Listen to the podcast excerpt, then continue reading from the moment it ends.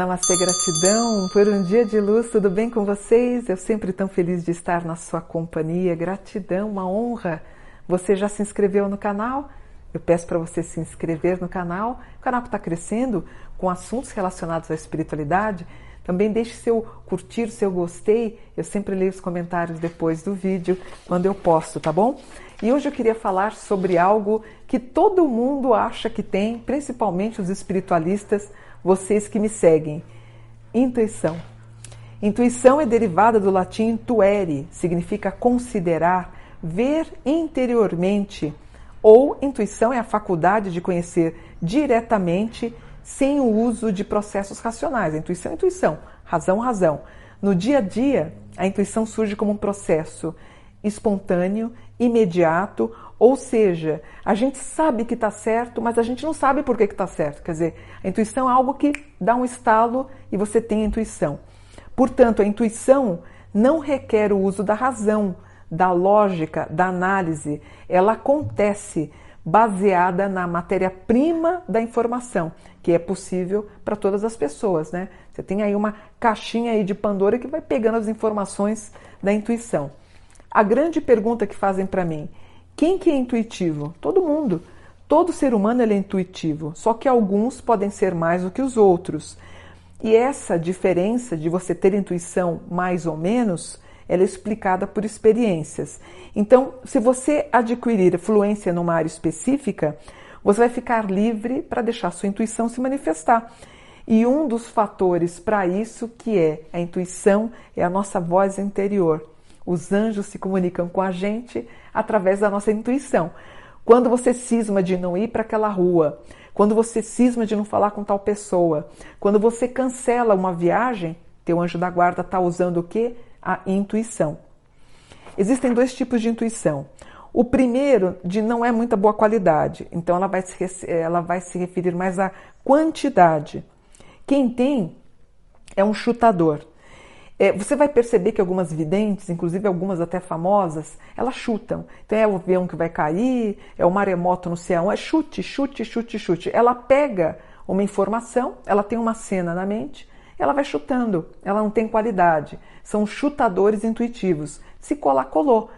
Eu lembro que tinha uma, foi uma grande famosa aí, vidente, a mãe de Iná, ela era uma chutadora. Eu lembro que eu contestei ela uma vez no palco do Gugu.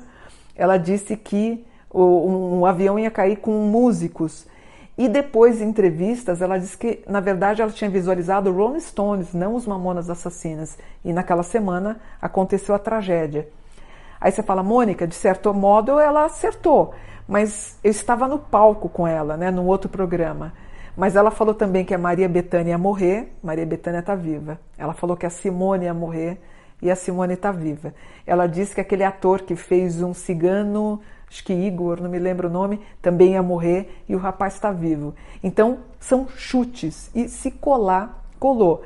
Então, essa intuição tem a, tem a ver com uma má qualidade energética, porque essas pessoas intuitivas, elas estão com a energia presa no primeiro chakra. Por isso que é só desgraça que elas falam, só desgraça, desgraça, desgraça. Você tem que levar a tua intuição, partir para esse chakra cardíaco, para você ter essa fluência e falar coisas que vão acontecer, são as previsões com boa qualidade. Quando eu faço as minhas previsões do ano, a resposta é uma resposta boa, né? Vocês me acompanham muito por causa disso. As previsões dos famosos também. Quer dizer, eu nunca vou esquecer quando eu fiz a previsão do corona, que eu previ em 19 que a gente ia ter uma, um vírus provindo é, da China, né? É, o a, Brumadinho, eu vi Brumadinho caindo. Uma semana depois ou o incidente que teve no Flamengo, tantas outras intuições. Então, ela, são poucas intuições, né? Mas elas têm mais qualidade. Então, as pessoas que falam muito em catástrofes, as formas pensamento dessas pessoas, elas estão num corpo inferior, né? E geralmente as previsões dessas pessoas são muito parecidas, tudo desgraça, desgraça, desgraça. Aí a gente tem um segundo tipo de intuição, ela está associada à qualidade que é dotado de validade, de precisão, ela tem consistência, ela tem corpo. A pessoa vai ter uma abertura para explorar em maior profundidade algumas imagens que vêm à mente e ela rejeita as informações que não são relevantes. Quem são mais intuitivos, homens ou mulheres? O que, que vocês acham? mulheres. As mulheres são mais intuitivas. Pesquisas revelam que os homens têm um resultado mais favorável em testes de visualização espacial e no raciocínio matemático, especialmente na geometria. Então, os homens têm essa praticidade e eles usam a intuição nesse caminho.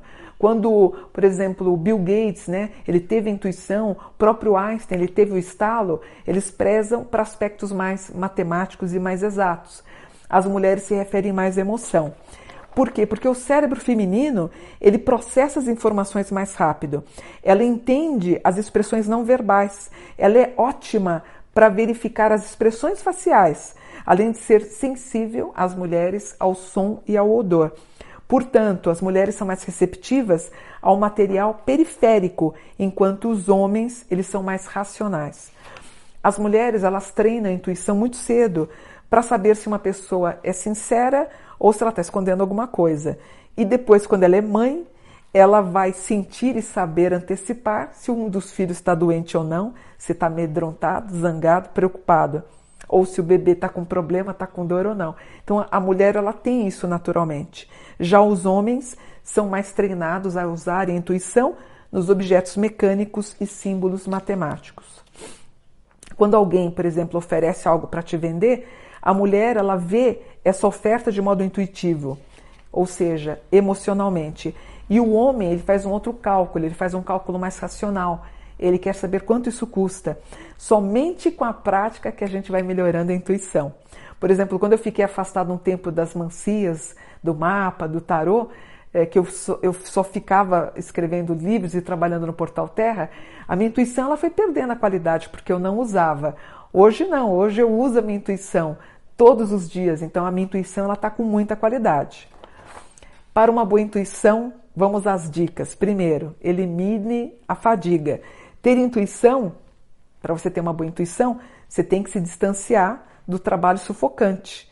Porque se você tiver intuição com uma mente cansada, não vai dar certo.